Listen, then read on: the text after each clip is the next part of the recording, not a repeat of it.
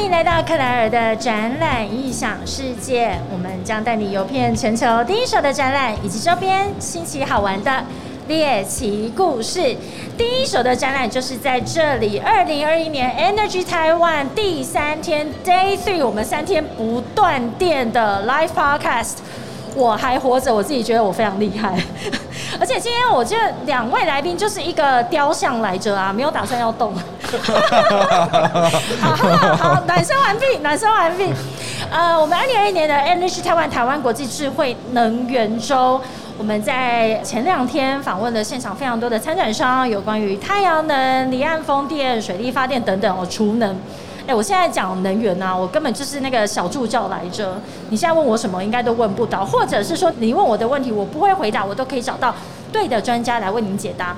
那呃，在 Day Three 第三天，也是今天智慧能源周的最后一天，我们要邀请我们的听众或者是现场的来宾，赶快呃 Live Podcast 中跟我们一起去了解更多有关于永续的议题。所谓永续的议题，是说有时候我们觉得我们跟能源这议题好像有点遥远，对不对？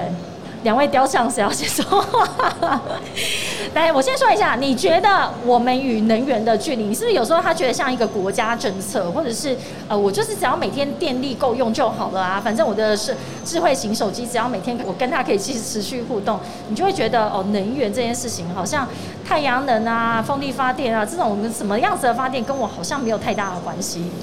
其实不会啦，就是说，因为我们在生活当中的话，日常生活，你吐槽我哎，可以好啊，也不是，就因为我们日常生活当中的话，其实都需要使用各种不同的能源嘛。啊，请说，例如，那所以能源的价格影响到我们的生活品质，嗯，哦，对不对？那在的话，我的工作的部分呢，因为我是专利师，在做专利。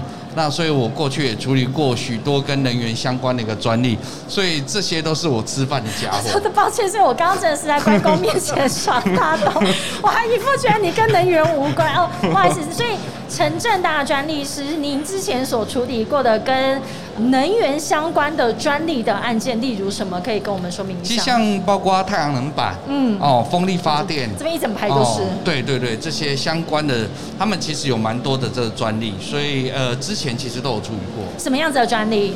呃，其实像太阳能板的话，第一个可能它比较重视的就是它的这个转换的效率，转换的效率，对，如何提升这个转换的一个发电的效率，这就一件。哎，那离岸风电哦。离岸风电的部分的话，其实在这里面来讲，它其实有许多这种风机跟风扇的一个改良，因为它的环境的关系，有可能造成设备的损害。是。那我怎样子去做出一个比较不容易损坏的设备？是。或者是说，当它在发生问题的时候，我可以很容易的去做维修维护。嗯哼。哦，这都是需要克服。哎，所以你自己经手过蛮多跟能源产业相关的这个专利案哦。那你自己有没有来过智慧能源周这个展览的现场？现在就来啦。所以这是你的第一次吗？啊，对。舒服吗？还不错。还可以啊，哈。对对，我们都要在意来宾的这个舒适度。所以你有没有觉得智慧能源周，你来到现场之后，发现原来台湾的能源产业的，无论是参展商也好，或者是来到现场看展的人，你有没有发现这产业？出乎意料外的热络，确实没错。的确，因为像其实在这两年，因为一些产业外移的关系，然后有一些国外的一些投资者，他相对的他想来台湾做投资的，他们其实选择也是能源产业很多。那像我们这边事务所在服务的客户啊。有一些他们是来台湾移民的，他们投资的标的第一个选项竟然是太阳能板，是太阳能板哦。所以为什么我们来讲一下，在这个能源业里面，其实台湾它拥有一些除了在自然资源上面的地理优势，嗯，然后还有我们有非常完整的一个技术的供应链，再来我们有非常。好的人才的一个培育，所以在整个这个好的一个环境之下，其实变成，哎，这也是我这几天在跟这么多的参展商对话语谈当中，我发现原来能源它背后都是代表了一个非常大的一个投资的标的。所以，呃，我都还没有，其实我是不是都还没有介绍你们两位是谁啊？好像是。两只雕像就自己讲起话来了。呃，我们今天三位其实看来的展览影响世界，跟在座两位雕像呢，我们是代表的是台大 EIMBA，也就是创业创新 MBA 的校友会。所以我们可以看到我们的左右两边有这个创的这个手举牌哦，E I M B A A A，以及我们手上的这个创三校，可以先请正大，也就是我们的校友会的理事长，先介绍一下 E I M B A 是什么单位。大家可能在一开始看到 EMBA 的时候，有点搞不太清楚，就是说，哎，它是不是 EMBA？但是写错字了，多了一个 I 吗？哦，其实不是。其实或者是这个 I 很容易被误会为是那个 international 国际。对对对，没错没错。那其实，在 EMBA 里面来讲，它相较以前的这种在职的 MBA，它更着重的是在于创业创新这一块。嗯，所以。在我们的这个 EMBA 的这个学程里面来讲话，他希望能够招收一些有创意、带着你的创业的一个构想哦来这边。那透过老师、透过业师、透过同学，大家相互帮忙，来共同实现这个创业的这个梦想，这样子。哎，那我们第二位雕像了哈，是 陈敏祥律师，James。我是法律顾问，但我不是律师，我是法律本科。那请你自己自我介绍一下。哎，大家好，我是 James。那我现在是 EMBA 的，还在在校生，还没有毕业，即将变成校友。哎，即将即将，所以现在跟理事长先实习一下。是。对。那请问你当初，如果您是身为一个法律顾问的话，当初为什么会想要来报考创业创新 MBA 呢？呃，其实我在以法律背景来讲，我算是比较叛逆型的。这除了本业之外，一直很想在业外的各个领域里面去不断的接触。那也当初有一些很多的 idea。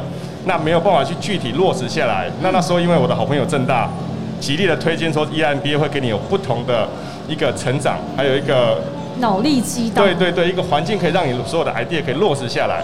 所以那时候我就来报考 EMBA，而且我把我当初所有的 idea 写成一个创业计划书。是。那现在呢，刚好在学校的创业专题里面，我开始把我的创业计划书给落实下来，都由叶师跟同学不断的脑力激荡跟指导。所以这个 EIMBA 也就是创业创新 MBA，其实是可以让你的创业的点子来到这边去，可以做一个落地的可能性。对。所以你在这个学成的过程当中啊，哈，或者是同班同学，甚至是从学长姐互相交流里面，你觉得你获得什么样子的人脉资源，或者是他甚至是去激发你一些你曾经想过，或者是把你的这个创意的点子又把它向上提升了？对，当初来报考的时候，其实我听我们理事长介绍。过，其实它是全台最难考的 NBA，录取率甚至比哈佛还低。那但是也可以说它是最好考的 NBA，因为它并没有所谓的资格限制，只要你有热情，你对创业创新这个领域。你有能力，想要有那个热情，想要去发挥的话，都有机会可以来这边报考。哎，那我觉得这个 MBA 听起来，然后它的这个整个呃求学个的经验，其实就很像我们今天在二零二一 Energy Taiwan 一样。因为我这两天所访问的很多的参展商或者是企业的这个先进们，他们每一位都是连续创业家，哎，是，也就是因为能源产业，其实它你要说它是一个才刚兴起的产业，也不是，它其实已经有。一个发展的历史了，可是它因着现在的一个全球的议题，因为我们对于永续发展的重视，是，所以能源产业它也一直在找新的可能性。那我发现这些企业先进们，他们其实在这整个的呃长期的耕耘当中，他们也在每一个阶段都一直在做阶段性的一个创新突破。所以他们每一位背后都有好几间的公司，然后都在做很多的资源的整合。所以两位也都是带着这样的心情来到这边吗？呃，雕像衣。呃，其实因为我主要的部分的话是，就刚才讲的时候，在做这个专业这个部分，所以其实我比较重要的任务并不是在于创业，是，而是在于提供这些有想法的、想要创业的人。提供把他们的想法可以取得这种在法律上的保护啊，这很重要哎。我之前有跟陈正大专利师，我们有一集的 podcast 就是在谈展场的专利。其实有一句名言叫做“展场就是战场”。大家来到这边现场啊，其实有非常多的同业，或者是说大家是来互相观摩，甚至是互相竞争的。所以你要拥有一个专利保护自己的一个产品或服务是非常的重要，或者是说也要去观看别人的这个竞品是不是跟自己有一个未来的一个竞争的趋势。呃，那个正大专利师可以再跟我们多分享一点，在有没有一些参展商或者是您的客户，他在要参展之前，会在专利上面去做一些事前的准备？呃，其实就是像目前来讲话，台湾的这个专利它是没有刑事责任的啦。不过在国外的部分的话，有一些国家的这个专利侵权是有刑事责任。是。那所以说，在我们出去做参展的时候，我们要先留意一下。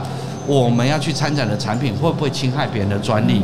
那万一有发生侵权疑虑的时候，我们要先做好一些准备，否则的话，我可能到展场去，马上我就被扣了，就被警察带走了。那这对后续的处理其实相当麻烦的。那但回头过来看看我们要我们的想要参展的这个产品，那最好也是在展览之前。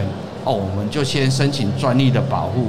那至少我在展览的时候，可能有竞争对手，或者是说有这些呃社会大众来看的时候，哎，或许觉得你你的想法、你的产品很好，他有可能他会拿你的东西去申请专利。是。那所以我们在展览之前，务必要把自己的知识产权保护好。没错。对。所以，James，你身为法律顾问的话哦，或者是说你服务的客户群也不一定是只有在能源的产业。是的。那你，但是他们的这个相关这种各个产业别，它都有一个代表性的展览。你有时候会进来展场里面跟你的客户去做这样的交流对话吗？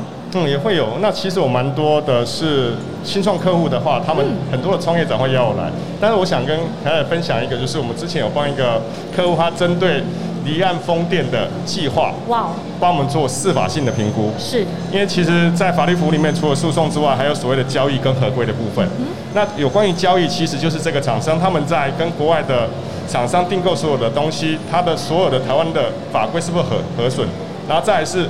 在合规的情况之下，他们有没有办法去跟政府申请相关的补助？那我们把变一个完整的一个研究案提供给客户之后，他们评估之后就决定投入了这个离岸风电的产业里面。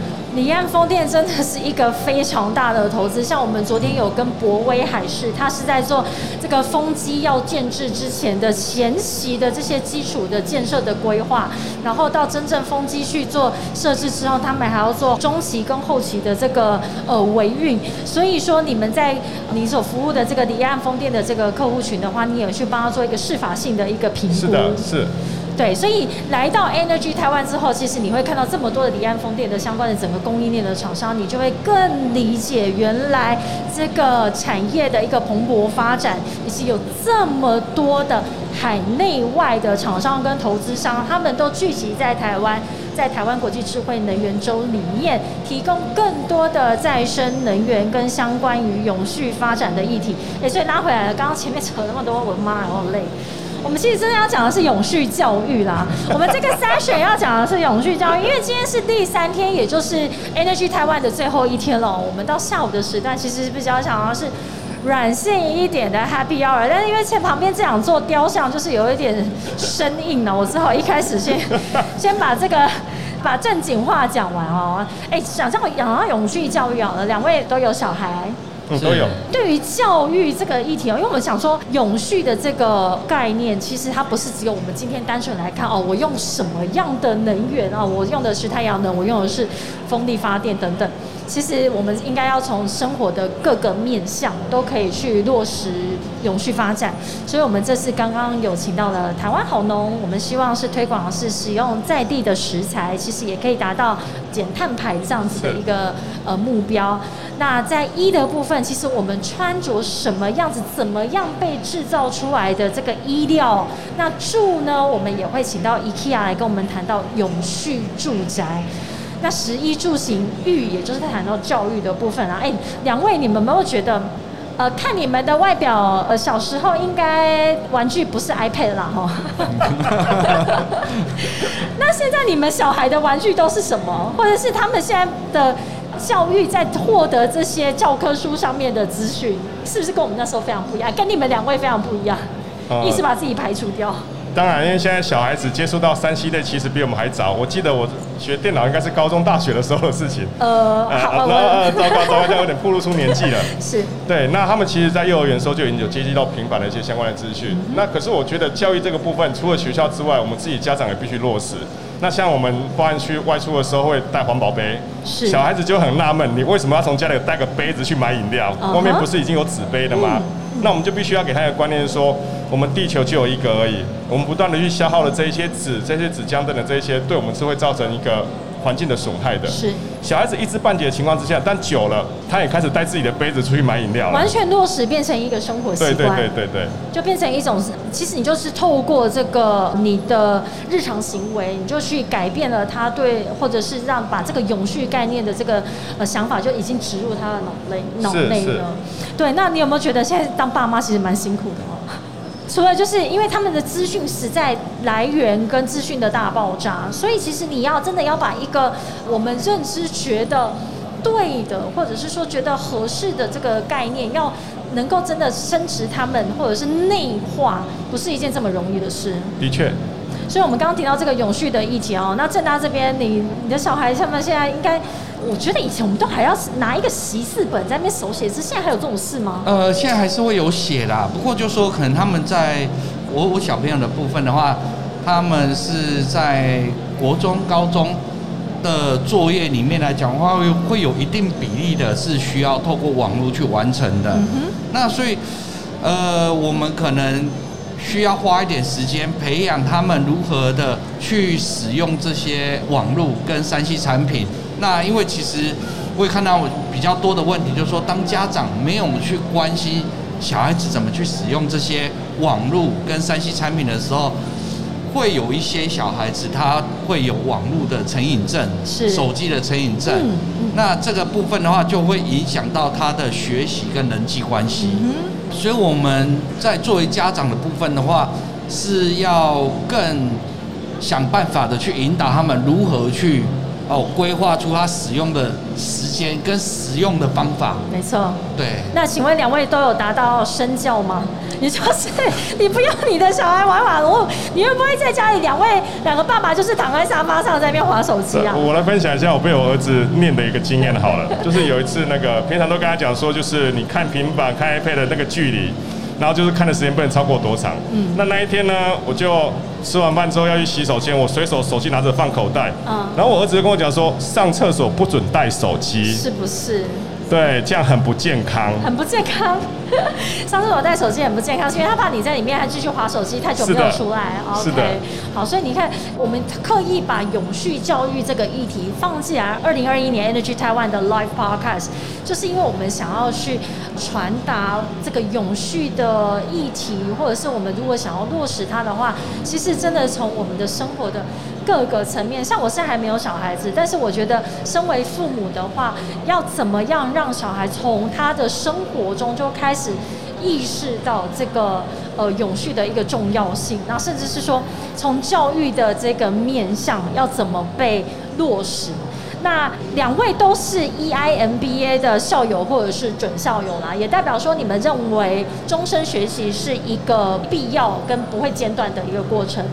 可以跟我们分享一下你自己在学习的过程当中，然后跟你认为永续教育这件事情你自己的看法。呃，雕像一。呃，基本上来讲话，就古谚嘛，哦，就讲了活到老学到老。那其实，在现在这个年代啊，资讯爆炸，会有一些，其实包括说像技术也好，就像我们今天讲的这人员，嗯，都一直推陈出新。对。哦，就大家也会关注说，石油这件事情有一天会耗竭，就是会。会没有石油，那没有石油的时候，我们的取代的能源是什么？那现在也一直在发展，所以呃，随时都会有一些新的知识、新的技术出来。那这个其实对我们的这种生活也影响很大。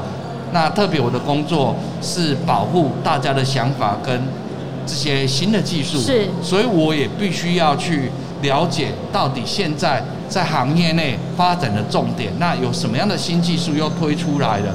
那我才有办法协助他们把他们的这个想法哦，跟他们的新技术做一个完整的保护。哎，你会不会有时候觉得根本就赶不上这些新的技术的被发明，或者是就是被公布，然后你就必须要一直去学习、去理解？因为我觉得资讯大爆炸的时候，那你的工作又是要去保护各个客户，他们认为他端出来的东西是他独一无二的，但是你又要去让他，有时候你又要去让他理解说，其实你这个可能有侵权的行为或者怎么样，所以代表你要有更完整的这个基础的一个知识。对啊，不过就是说这个，也就是说，呃，我自己个人特质，我会对新的东西哦，新的技术深有兴趣的，所以我永远接受的都是第一手的讯息。当这些客户他在发展新的技术，他的新的想法，他一定第一个跟我说。哦，在市面上还没有的时候，他就先跟我说，所以我可以得到很多很新的知识。嗯，我会觉得说，哎，很有趣，原来还有这种想法。哎，那你觉得来看展览是不是一个获得新的知识，或者是说可以在更理解这个技术怎么被应用的一个好的场域？呃，当然了，当然，就说至少在这展览里面的话，他会把很多的技术把它具体化，把它商品化，那我们就。不会停留在只是想象的阶段。哇，那你看我这样自己都有一个新的小结论，就是其实展览它本身也是一个永续教育的一环，因为它这边可以做非常多的，无论是产品技术也好的一个落实，让在场的来到现场的这个来宾或者是参观者。或者是民众可以更清楚的理解。那 James 说明一下，你认为终身学习，或你自己在跟小孩教育的过程当中，你觉得跟永续教育的你自己的看法？哦，其实我的小朋友现在刚上小一而已。其实那时候我们在他读幼儿园的时候，我刚。研究所毕业，那这是我第二个硕士，是，依然是我第二个硕士。那时候也问我说：“你为什么还要去读书？你不是已念到硕士毕业了吗？”可是那时候我跟他解释说：“我原本是念法律的，嗯，那我现在是念管理的，念的领域是不一样的。就好像你上了国文课，你也必须上英文课，领域是不一样的。是，那我们需要去专精。可是我去反而就告诉他一件事情，说你会发觉你在上英文课的时候，你很享受，因为你很喜欢语言。你在上数学课的时候，你发觉你比较排斥，对不对？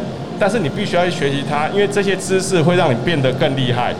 那小朋友他们在这这学习的过程里面，他们会不断的去告诉我说：“哎，我觉得这个课程我我很喜欢，这个课程我不喜欢。”嗯。但是他们会告诉我之后，我必须要跟他们去融会贯通，跟他们说，其实你任何的资讯内容，你都可以去 touch。是。那包含我们也让他去学习更多的像音乐等等这些东西，就是你要去接触之后，你才知道你会不会喜欢。在这去接触之后，它背后的意义，你要去能了解它。那像我们那时候有，其实有上跟像荒野协会，对，是有跟他们参加他们的活动，然后变得去参加了他们的践行。是。那沿路上有很多的植物，他们去做介绍。然后再者去跟他强调说，为什么我们出来我们要带环保餐具，我们要减塑。那再来就是说，我们地球就这么一个而已。小孩子的这些教育观念是从小。一直不断的去关注他，那进而现在小朋友都会跟我们落实做同样的事情。其实真的是通过生活的一言一行，然后也透过父母自己本身怎么去做终身学习，小朋友也都会去看着父母我们每天的生活，原来爸妈也是这样子做的，那我们在生活当中就可以去做落实。其实我还蛮认同卷舌这个观念，就是说像我包括从小朋友的时候，他们在小时候可能最常会发生一个问题，就是他会挑食。挑食，那我就会跟他们讲说，呃，这个比如这样菜，你连吃都没有吃过，你怎么会知道你不喜欢呢？是是。那其实这个是跟他们的态度有关，透过这样的方式慢慢引导他们，就是说，其实在这个世界上，其实有很多哦不同的领域、不同的一个知识、不同的科别，那有很多的事情，那你不能先入为主，就是在还没有接触过、还不认识的时候，你心里面就。先去排斥它，呀，就已经先有一个刻板印象或预设立场。是是，这样子慢慢的培养他的态度，他才会愿意去尝试新的东西。而未来来讲话，包括我们 EI 最重要的强调就是你愿意去试，你敢去创新。没错，我认为我自己也是身为一个 EIMBA 的校友。哎，今天是不是又有另外一位校友来到现场？好，我们真的非常的高兴哦，因为我我认为我们都是呃希望可以。秉持着永续教育、终身学习的这个理念，那尤其 EIMBA 所谓的创业创新，就是我们不怕失败，我们希望一直去验证我们的创新的点子，就算是不成功了，马上去做调整，是也可以合乎验证。我觉得今天在智慧能源中这么热络的一个现场，我们这么多的参展商，其实他们都是连续创业家。各位不要看到他们现在有这么成功的现场的这些产品跟服务可以端出来，其实后面应该是经历过非常多的失败的一个历练跟是经验。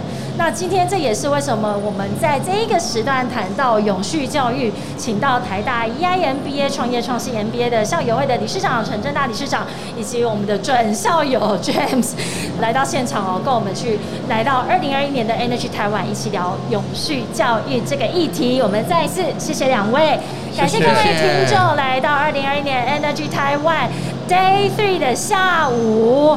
那我们非常期待大家在智慧能源周里面都可以得到更多的启发，也可以把这些概念一直延伸到无论带回到家里面给你的家人也好，或者是你生活周遭的亲朋好友。